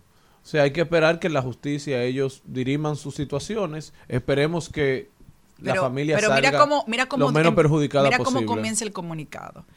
Como presidenta del grupo Mejía Alcalá. Es decir, que estamos hablando ya que no es que Celine, no sé qué cosa. Es decir, ella está hablando libre. en tema de su compañía inclusive.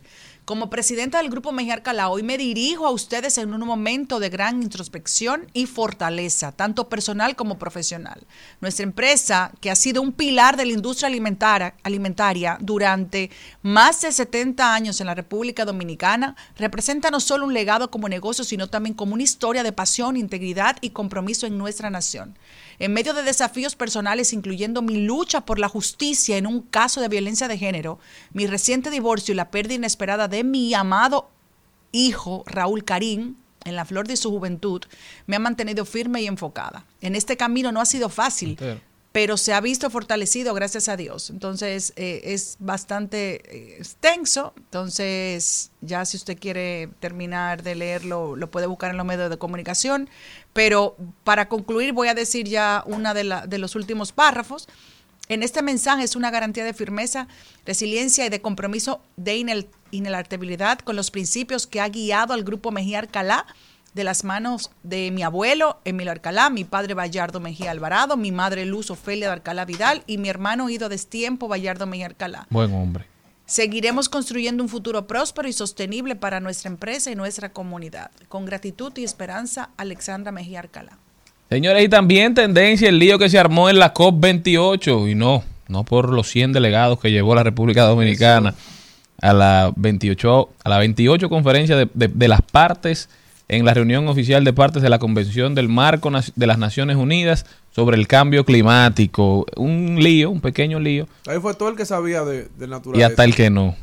un pequeño lío, señores, porque el que está presidiendo la cumbre ha dicho que no hay ciencia que demuestre la necesidad de eliminar los combustibles fósiles para lidiar contra el cambio climático, Darían Vargas. En una mesa redonda celebrada el 21, el 21 de noviembre, hace estos comentarios el señor, el sultán al-Jaber.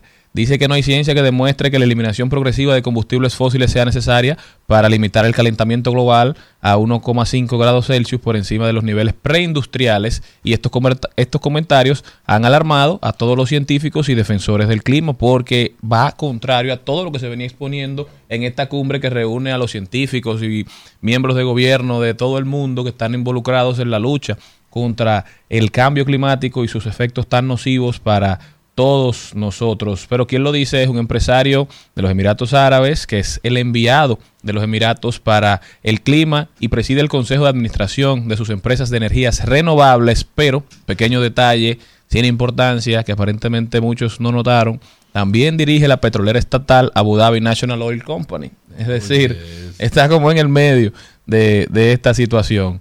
Piqui se extiende, veremos, ojalá, y salgan soluciones porque estamos en un punto de inflexión, como bien decía doña Margarita Cedeño en un artículo que salió hoy en Listín Diario. Nosotros ya volvemos con, con el favorito del pueblo dominicano, el próximo ministro de Educación Independiente, Darian Vargas. Muchas gracias.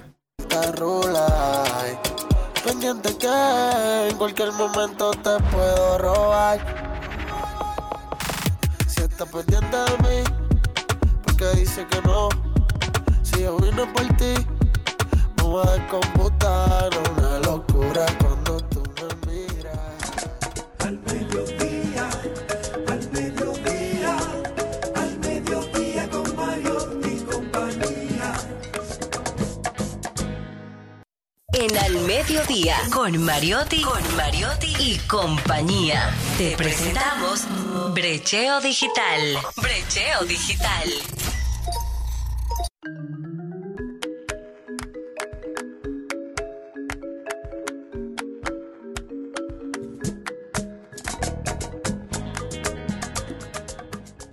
ahora sí, Darían Vargas tiene comentarios sumamente interesantes sobre el último informe de las pruebas PISA 2023, realizado agosto 2022, más o menos, ¿verdad? Así es. ¿Qué pasó? Señores, eh, recuerden, no es pizza de comer, es la prueba pizza. Porque hay mucha gente que Con está ese. hablando mucho de esas cosas.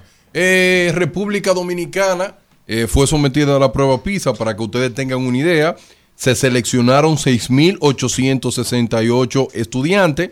De esos estudiantes fueron seleccionados de 249 escuelas de una población total de 15 años. Y entonces esa población de 15 años representaba el 64% de esa muestra. Entonces, ¿cuáles fueron los resultados? ¿Cómo quedó República Dominicana? Vamos a ir al pasado primero para que ustedes puedan entender esto bien.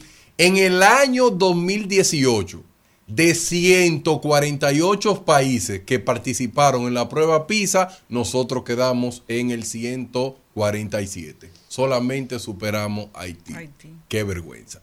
En el año 2022, ¿verdad que sí? Fue que se, hizo la prueba PISA, pero los resultados se dieron a conocer en el día de hoy. De 81 países que participaron, nosotros quedamos en el 79. Muchas gracias también Subimos por ese dato. posición. Bien, entonces vamos a verlo por parte porque muchas personas lo van a querer ver de, de una manera que le convenga, de una manera que, que- que los datos puedan, ¿verdad que sí? Entender. Si yo quiero destacar lo siguiente, miren, es una vergüenza, una vergüenza para la sociedad. Yo no estoy hablando de política, a mí no me interesa eso de la política. Miren, Guatemala y El Salvador por encima de nosotros a nivel educativo.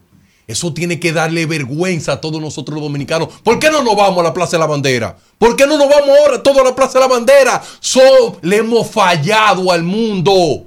Nosotros tenemos aquí capacidad y tenemos la materia prima humana para nosotros ser muy bueno estar dentro de los mejores de Latinoamérica. Pero no, de 81 estamos en el 79. Pero oigan, Guatemala y El Salvador nos metieron la mano. Pero eso no es nada, eso, eso, eh, esas son de las cosas que aquí nadie quiere decirle. Entonces, vamos a hablar de algunos datos interesantes que todo el mundo aquí quiere escuchar y también eh, personas que no lo saben. La prueba PISA evalúa tres elementos fundamentales. Lectura, matemáticas y ciencia. Vamos a ver estos datos de una forma rápida.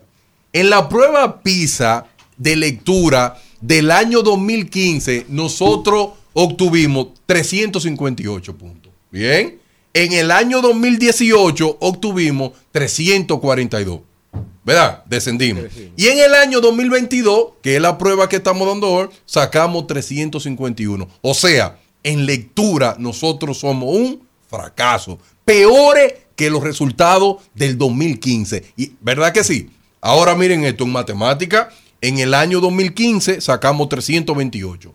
En el 2018, 325. Y en el 2022, 339. Aumentamos. Muy bien, vamos bien. En ciencia, en el 2015, 332. En el 2018, 336. Y en el 2022, 360. Crecimos de, 330, de 332, que es el más bajito del 2015, a 360. Brillante. Ahora, ¿qué pasa? Vamos a ver estos datos para que aquí vamos a sentir vergüenza cada uno de los dominicanos. Escuchen estos datos. Alrededor del 29% de las niñas y el 31% de los niños informaron haber sido víctimas de actos de intimidación al menos unas cuantas veces al mes. Eso en República Dominicana. Al mes en República Dominicana. Al mes. Escuchen este dato. En República Dominicana, el 13% de los estudiantes reportaron no sentirse seguro de su casa a la escuela al caminar. Sienten miedo que le hagan daño. Eso, eso. eh, y no tiembla la tierra. Escuchen este. Escuchen este dato que, que es, es interesantísimo. El 64% de los dominicanos en lectura no entendían lo que leían. Lectura comprensiva. No hay lectura comprensiva. Y entonces yo no sé cuál es la parte reflexiva, pero yo voy a hacer mi reflexión, la mía, la mía, voy a hacer mi reflexión. Usted tome estos datos como usted quiera tomarlo.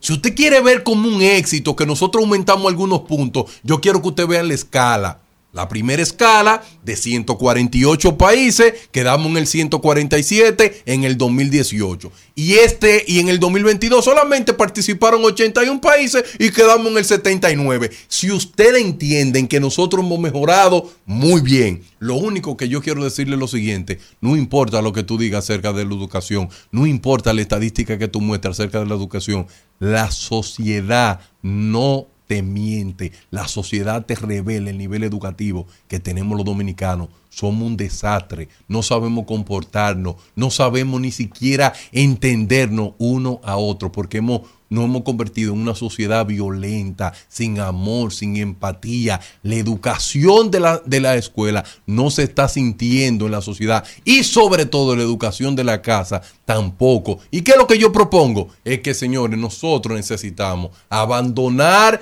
todo lo que es la politiquería y enfocarnos en construir una mejor educación. es penoso que de 81 países que participamos, quedemos en el 79. Y si ustedes quieren verlo eso como un logro, que de 332 ahora estamos en 360 en matemática, ok, muy bien, vamos a aplaudirnos. ¡Eh!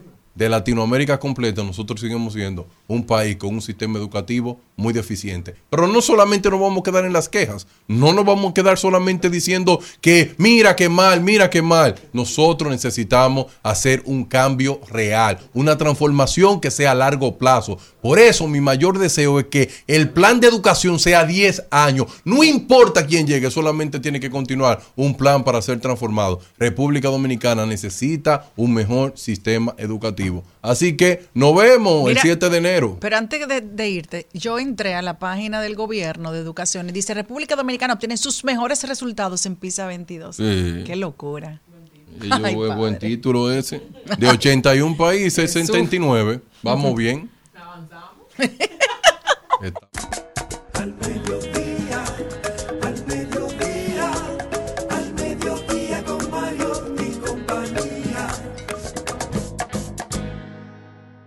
En Al Mediodía, con Mariotti, con Mariotti y compañía, hablemos de tecnología. Este programa siempre lo hace bien. El programa apuesta a la ciencia. Yo no sé si ustedes saben, y yo lo voy a decir de nuevo. STEM es el futuro de la humanidad. Y el que no lo quiera creer, que se monte en un globo y se vaya del mundo. La, la verdadera prosperidad está en la ciencia. Y por eso este programa siempre le da oportunidad a lo bueno. Y por, em- por eso tenemos tres jóvenes brillantes, Gabriela, Priscila y Benjamín, que son estudiantes de INTEP, específicamente de ingeniería de software, más ingeniero en software, más ingeniero en ciberseguridad, más ingeniero en datos. Estas son las personas que cambian el mundo. Y ellos crearon una plataforma para conectar a emprendedores con inversionistas. Muchas personas que tienen buenas ideas, muchas personas que tienen una idea clave, pero no tienen la persona que le den el empuje. Por eso yo quiero que Priscila, Gabriela y Benjamín me hablen de todo esto. Y bienvenido al programa. Gracias, gracias. Nosotros somos el equipo de Growly, nos falta un integrante, pero aquí estamos. eh, básicamente que Growly es una plataforma de crowdfunding que se enfoca en ser el intermediario entre pequeños proyectos entre pequeños proyectos e inversionistas corporativos capaces de financiar ideas innovadoras. Wow, increíblemente eso. Y cuéntenme su experiencia.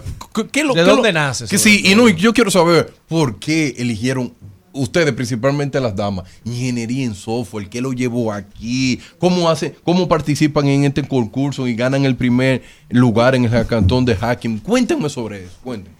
Bueno, mi caso es un poco, vamos a decirlo como alterno, pues desde que yo tengo uso de conciencia yo quería estudiar medicina. Oh. Entonces, como a los 15 años, eh, yo entré al técnico de informática y vamos a decir que ahí todo cambió. Pues conocí diversas tecnologías, me llamó mucho la atención de cómo funcionaba, lo frustrante que puede ser el camino y pues al final decidí irme por esta área. ¿En qué politécnico? Eso te iba a En preguntar. el Instituto Salesiano Don Bosco. Mira qué Ah, bien, Dios te ok. salvó. ¿Y tú por qué estudiaste ingeniería en software? Usted estudiando ingeniería en software. Bueno, porque desde pequeña yo siempre me, me he aferrado a lo que son crear, innovar, a cosas diferentes, no lo mismo de la medicina y eso. Y al igual que ella, entré a un politécnico, en este caso el POMAVID, Mm, Pomavit. eh, exacto, en el área de desarrollo también. Y desde ahí empecé a notar de que esta era la carrera que me daba la capacidad de crear y al mismo tiempo cambiar y hacer un impacto en la sociedad con Wow. lo que es actualmente la tecnología. Yo hoy me siento contento. importancia ¿Y de un usted, politécnico. señor Benjamín? Bueno, eh, yo creo que eso viene por parte de mi papá, que por ejemplo, él tuvo que retirarse de la carrera, que era ingeniería en sistemas. Entonces, yo desde que nací, mi papá me inculcaba con una computadora en las manos. Mira qué bien. Wow. Y me siento muy contento. Y díganme cómo fue que ustedes le metieron la mano a todo el mundo y ganaron ese concurso. Bueno, ese concurso nace de una compañera que nos comparte el link y nosotros nunca habíamos participado en una competencia. Y yo le digo a ellos, vamos a animarnos. Priscila, pero ¿cómo así, Priscila? Tú no estás viendo que hay gente con maestría y nosotros tenemos seis trimestres. No, no, Yo- tres bachilleres. y yo, no, no, no importa, vamos. El primer día, ninguno de los compañeros presentó su idea, pero sí se presentaron ellos. Los que, lo que pasó es que nosotros sentimos una presión, porque eran muy grandes y nosotros, wow, dudamos de la, de la idea. Pero el, el domingo, que fue el día de la presentación de la idea, nosotros barrimos. los jueces se quedaron encantados porque nosotros, con la mentoría que nos brindaron, supimos afrontar todas las preguntas y cuestionantes de lo que nos hicieron los jurados. Y la idea era innovadora, lo que causó que ganara. Entonces ahí se cumplió lo que David le dio la pedrada grande a Goliat, porque fueron esos de maestría y ustedes, como dicen, seis semestres, ¿cómo ustedes se enfrentaron al miedo escénico? Porque claro, se tuvieron que enfrentar a un público, a un jurado, a unos maestrantes. Ustedes que apenas están, tienen seis trimestres, llámense que tienen dos años en la universidad. Un año y un trimestre. Llámese que tienen un año en la universidad. ¿Cómo enfrentaron ese miedo, ese público de enfrentarse a todos estos retos que tenían delante? para que otros estudiantes que lo estén oyendo y que el día de mañana tengan que enfrentarse, sepan a través de sus herramientas cómo pararse ahí. Realmente no fue fácil, hay que estar conscientes de eso, no podemos vender sueños. No fue sencillo, como dijo mi compañera Priscila, en un inicio nos mostramos, vamos a decir, un poco negativos, pues que había muchas personas con bastante conocimiento y apenas nosotros vamos iniciando, pero nos, eh, mantuvimos firmes a nuestra idea. Obviamente tuvimos que trabajar mucho en ella, hubo muchos detalles que tuvimos que arreglar en el lapso de dos días. Tuvimos que eh, simplemente dedicarnos 100% al proyecto.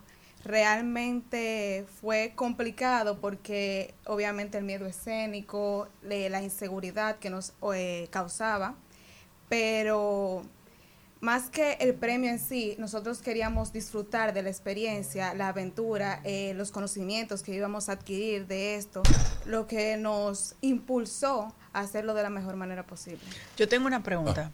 Ustedes entienden, se la voy a hacer a los tres, que el modelo de la República Dominicana del que tenemos actualmente, vamos a decir, en casi todas las escuelas y colegios, debe cambiar y que le den una formación completamente ya que sea como la que ustedes tuvieron, que sea técnica, que cuando ya tú salgas del bachillerato, tú tengas un camino claro, que es lo que tú quieres hacer con tu vida. Bueno, personalmente entiendo que sí, que la República Dominicana se enfrenta a una etapa donde todos deben de conocer lo mínimo. Quien tenga o no las oportunidades, que por lo menos tuvo el derecho de educarse o, el- o la capacidad, pueda, así como mencionas, salir al mercado ya con un conocimiento previo, que si no puede conseguir un trabajo, pueda por lo menos innovar en el área que le corresponde o que pudo estudiar. Benjamín, dime en efectivo cuánto le dieron. Porque eso es bueno para incentivar a otros. 100 mil pesos. ¡Wow! Me 100 mil pesos arrancando. O sea que está bien. Eso es bueno porque eso es, eh, esa es eh, la primera semillita de que ustedes saben que tienen una capacidad de poder contribuir con los demás. Este proyecto va a seguir adelante, ustedes seguirán trabajando en equipo y vendrán proyectos más grandes. Este, estas puertas siempre estarán abiertas para ustedes. Y gracias por venir a compartir con nosotros esta innovación tan hermosa y poner a jóvenes, a, para emprendedores y, y a otros, a otros a inversionistas con ustedes, con esta Jenny, PP. Antes de despedir a los muchachos, que nos expliquen cómo, ¿Cómo funciona, funciona, claro. el proyecto. Benjamín, que no ha hablado, Benjamín habla. bueno, eh, básicamente, si tú tienes una idea innovadora, tú la postulas para Growly, donde varias empresas tienen el poder de poder invertir en tu idea. Una pregunta, ¿Growly ya está en toda la tienda de app? Em, no, No. eh, es una página web. Es una Ah, página web. O sea, el MVP que entregamos fue una página web. Y, y es growly.com. Eh, no se subió al dominio, Ah, sino todavía. que se está le- se le presentó en la plataforma GitHub a los jueces. Oh, mira qué bien. Entonces yo le quiero dejar un, un mensaje final. No, no se rindan. Ustedes viven en un país donde cuando ustedes se terminen la universidad, tal vez el país no lo va a valorar en su justa dimensión. Sigan siendo creativos, tengan pensamiento crítico, sean innovadores, no respeten statu quo, métanle la mano a cualquiera, pero conciencia. Y me siento muy orgulloso de compartir nacionalidad con ustedes. Sean los mejores. Bien, Benjamín. Bravo. Adelante. Gracias.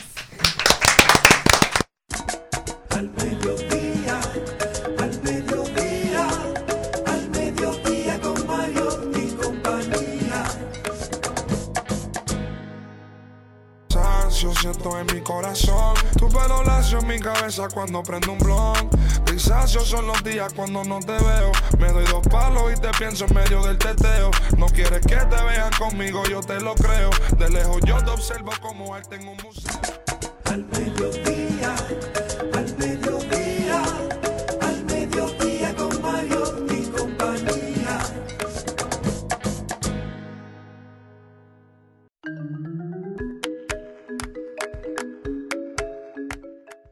Bueno, señores, y ya casi se acaba el año, llegó la temporada de las fiestas, llegó la temporada de, sobre todo las mujeres, andar de punta en pie todos los días, porque todos los días hay un can en la República Dominicana Bueno. desde que empieza Cima Sabor navideño. Y está con nosotros nuestra experta en asesoría de imagen, Melisa Gonel. ¿Cómo estás, Melisa? Bien, feliz de estar aquí nuevamente. Me encanta venir aquí a compartir con ustedes. ¿Qué Yo- trae este año? ¿Cuáles son las tendencias del 2023? Ya cerrando lo de esta Navidad y ya del 2024.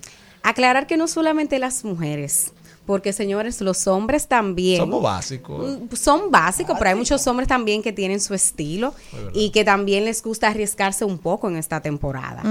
Pero cuando hablamos de Navidad, señores, sabemos que hay tendencias que vuelven todos los diciembres. Y estamos hablando de qué? Del brillo, de los colores metalizados, del rojo.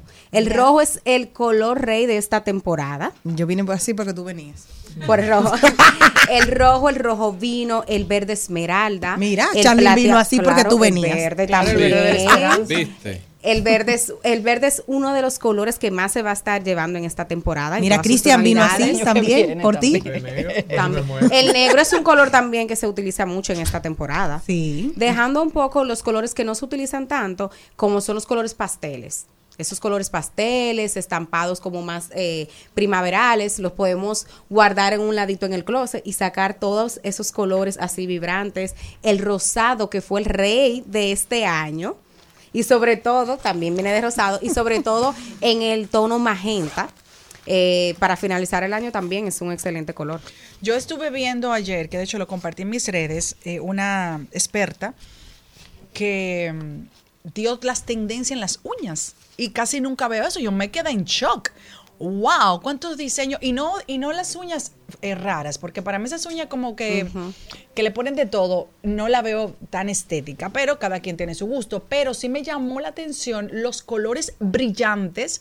Ahí está el dorado, metálico, el rojo y el verde que tú dices, y los colores tierra. Y se veían espectaculares. Y también muchos colores perla. Y también, y, las uñas lisas, es decir, que no se llevan con- como con mucha locura. Totalmente de acuerdo. Las uñas también juegan parte fundamental del tema de lograr un estilismo completo. Y, o sea, hay muchos ahora, por ejemplo, con el tema de los colores de las uñas más metalizados, o sea, ese plateado, ese dorado, así como con brillo, no como tú mencionas, o sea, no tiene que ser con muchos diseños, sino que tenga como un acarado, que tenga como un poco de brillo. Se está llevando muchísimo en las uñas y juegan un papel importante. Tener cuidado con esto porque evidentemente hay escenarios donde se ve bellísimo, donde aplica y hay otros que no. O sea, por ejemplo, tú en un ambiente corporativo muy formal y llegas a las 8 de la mañana con estas uñas así, eh, bien doradas, bien metalizadas, choca un poco. Entonces hay que tener como... eh, un Depende poco de su cuidado. oficio, señores, tienen que adecuarse. Claro, eso es muy importante y sobre todo con el tema también de las tendencias de Navidad, las fiestas. Ahora vienen fiestas corporativas y ojo con esto, atención. Para las fiestas corporativas hay un código de vestimenta que hay que respetar. Evitemos a las damas el tema de las transparencias, los aquí, vestidos de licras, los vestidos muy cortos, a los caballeros Pero ese es el día para el ascenso. no, O espérate. para que- o, para- o al revés, o al revés. para dar contenido. Para dar contenido. Muchas personas aprovechan ese día así como para romper, salir del hielo. Nadie logra un ascenso que en una vean- fiesta de Navidad. Bueno, y si Nadie. empiezas a tomar de más con ese vestidito cortico, un escote muy pronunciado. Para enseñar por qué el apellido del pusieron. Eso no va ahí. Eso no va ahí. Eso hay que tener mucho cuidado porque precisamente a pesar de que es una fiesta, estamos en un ambiente festivo, hay bebida, estamos compartiendo, con los compañeros, pero no deja de ser un ambiente de trabajo. Entonces, nuestra imagen, ese es un momento crucial que hay que cuidarlo. Las mujeres pueden llevar un vestido perfecto que sea ceñido a la silueta, pero que tenga un largo adecuado, que no tenga un escote muy pronunciado. Los caballeros. Dañaste la pinta, Jenny, del jueves. ¿Quién? pero depende, y depende también el tipo de fiesta. O sea, si la fiesta es en la mañana, si la fiesta es de día, si la fiesta es temática. Pero si es laboral, tú sabes que no puede ir como un esquimalito. Ah, independientemente de, eso, es de una a seis de la tarde. La fiesta de RCC es de 1 a 6 de la tarde este en jueves. Jalao. Enjalado. Brasil. Sí. Ah, y Ah, tú vas. No, ah, no, voy, pero, Pero sí tengo unas cuantas clientas que me Ah, porque la, gente, está contratando asesoría. Bueno. estas dos, mujeres iban a. No, bueno, yo, me voy a pues. poner un jean y una camisa. Yo también. Pero Ah, sí con el tema, por ejemplo. No, por el tema, o sea, si por ejemplo es brasileña, hay dos colores que son característicos de Brasil, verde y, amarillo. Celina tiene un closet verde. No, verde, no va a tener problema. Pues voy- yo vi verdad a todos lados. Entonces, por ejemplo, pueden utilizar, o sea, como este día, sí, que se vean cómodas, que si van a bailar, zapatos cómodos. Eso lo que Pero un jean, claro, para bailar. Un jean exacto. Que vamos a bailar. Pero pueden ponerse una blusa que tengan esos colores o quizás algún tocadito también en los cabellos para salir un poco como de la rutina porque al final de cuentas es una fiesta y es temática. Si hay un es temática. Bueno, si es de eh, Brasil es una fiesta temática. Pero, dime, de pero, pero eh, es que con ropa de eso. Eso en toda la pared aquí. Sí, yo sé, pero yo nunca pensé. o sea, un jean y una blusita que no tienen que ser eh, cosas, una blusita verde ya está. Sí, pero no es la blusita como tú acabas de diseñarla. Jenny se acaba de poner el escote Con en la espalda. espalda. No, no, Señores, yo lo hice así, o sea. Laborales, no, pero es una empresa de o sea, arte y de entretenimiento. Sin cosas, o sea. Bueno, mi amor, yo te voy a decir una anécdota. Yo tenía una empresa de arte y entretenimiento y llegó un día que se tuvo que poner un código de vestuario porque era un desastre. Era una pasarela. No, no, no. Entonces, entre compañeros había un tema que una muchachita un una. Entonces, no, que había muchachos que nos desconcentraban en esos eventos y me decían, se doña, nervioso. quítame esto, me decía, venía doña César Flores. Me decía, doña, usted tiene que hacer algo, yo soy un hombre casado y esta mujer. Y estas tentaciones. Ay, con el amarillo, perfecto. Exacto, yo voy a Pero sí, igual, por ejemplo, a los caballeros, igual pueden ponerse una camisita verde o amarilla, o si tienen unos tenis que tengan como verde y amarillo también, con colores. Mira, ya que tú te pusiste a hablar de eso, sácame una ropita. Ah, una, voy a buscarte una pinta. Por y favor. A también, qué vaina. Claro que sí, pero, se, pero, y como yo sabe, le estoy diciendo que de verdad, si para que no la agarren de sorpresa, vayan con par de cositas así chulas que se van a No, yo puedo ir en jean y en chancleta y me voy a sentir feliz. Yo eso a mí no me ah, gusta. Yo voy con unos tenis porque porque yo voy a, a bailarlo y a gozarlo. No. Yo no voy a entender. Sí, atención, mucha atención. Estamos rifando bailes con don Cristian Morel este jueves. Ya, tiene pocos disponibles. Dile, dile. La cuenta es 960. ya me dijo que conmigo a bailar. Y van a bailar samba. Van reserva. bueno, samba. No, y yo vamos a bailar merengue. Bueno, pero por si acaso ponen una samba. Va. Si se va mucho la Ellos no llegan. ¿Tú has visto a Celine bailando en este tipo de fiesta me... temática, hay gente que se la coge muy, muy en serio. Muy en serio, claro. Más ahora en Entonces, ¿cuáles son los límites de lo temático? Las, por eso siempre, ok, ahí también depende. La que tira la foto, que ella tiene un disfraz. Eh. Pero depende, o sea, primero, depende de la empresa, depende el tema y qué tanto te permite, porque por ejemplo, la gente, en reserva hacen unas fiestas bastante creativas no, no, a son conciertos, es un festival. Otro, es un festival, o sea, este no, año hay que fue se hay que llamar de la Mujer Maravilla, por ejemplo, o sea, fue de, de superhéroes. De. Y fueron vestidas y fueron, de mujer de maravilla claro literal. que sí, pero literal. Con la licra. Mi amor, pero unas cosas, o sea, literal de la mujer maravilla. Con, el, con, el, con, panticito. No sé, yo no vi si con el panticito, porque no, pero sí vi. Y el ambión invisible. Eso, no lo vi, eso no lo vi, pero sí vi, o sea, y muchas personas se me acercaron también a preguntarme dónde podían comprar Mi disfraces. Amor, espérate, Tani, de la mujer maravilla. La mujer maravilla tuya, la de la miera con panty rojo. Es los tiempos donde evolucionó. Ahora se pone faldita y unas botas, la mujer maravilla. Se está tapando un poquito más. Ahora, Qué la bien, real mujer maravilla de la República Dominicana es la que se levanta todos los días a llevar el pan a sus. Qué eso disfrázate de esa. Tú disfrázate de esa. Para la próxima, disfrázate de esa. ¿Alguna consideración más de las tendencias de las fiestas de fin de año? Ay, Jesús, te me claro, Señores, en, fin, para, para recibir el 2024, vístase de ese color, de algo que usted quiera traer. Los colores transmiten emociones. Entonces, si usted quiere este 2024 Recibir el año con mucho amor, vístase de rojo. Usted quiere prosperidad y dinero, vístase de dorado, de amarillo. Usted quiere tener paz. La única amarillo. La de la prosperidad, ¿cuál fue? El dorado. Ah, yo tengo mucha ropa. El dorado. ¿Quiere éxito a nivel laboral? Vístase de plateado. El dorado está bien. El dorado, el dorado. ¿Por qué todos quieren el dorado? Necesitamos el verde, que es el, ¿Y el de la salud. El de la salud. Yo me voy a vestir de 500 Si no tenemos euros. salud, no podemos tener el dorado. Yo me quiero vestir de hace verde como 500 Charlene. euros. Ese es, ese la ropa de 500 Pero euros. si miren estadísticamente, el amarillo es el color más elegido que la persona eli- eh, en el 2024, Es el el, color el año nuevo. Y es precisamente porque está asociado a la prosperidad económica. Ah, pues yo voy a ir de amarilla. Voy a ir de amarilla como y el Angelucha. verde es amarillo. Te veré, te veré. Único que ahora por el trabajo ya está la mitad verde. Pero el verde, paz, armonía, tranquilidad, esperanza. Ah, mira, te voy a decir una cosa que te iba a decir. Tú ves, eh, Celine, tú conoces el tete veré, tete veré, tete veré. Ajá. Tú has visto cómo se menea. Claro. ¿El qué? Exacto. Celine va bailándolo el tete veré, tú ves ¿El cómo qué?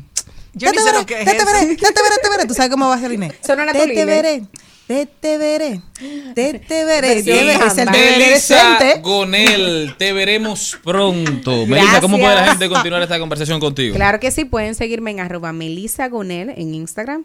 Ahí estoy a sus órdenes para que me contraten para todas esas fiestas laborales y eventos sociales que hay. Mi gente, Yo gracias estoy por loca por habernos... contratarte y tú no quieres, así que déjate de Ay, no, Eh, no me se- no se acaben aquí. al aire, son intercambio. No intercambio, No, pagarle. ese no fue intercambio. Mi gente, nos vamos. Gracias por haber estado con nosotros. No pierdan la fe, sigan trabajando. En palabras de Juan Antonio Cruz Trifolio, recuerden que en República Dominicana todavía se puede. Hasta aquí, Mariotti y compañía. Hasta aquí, Mariotti y compañía. Hasta mañana. Rumba 98.5, una emisora RCC Media.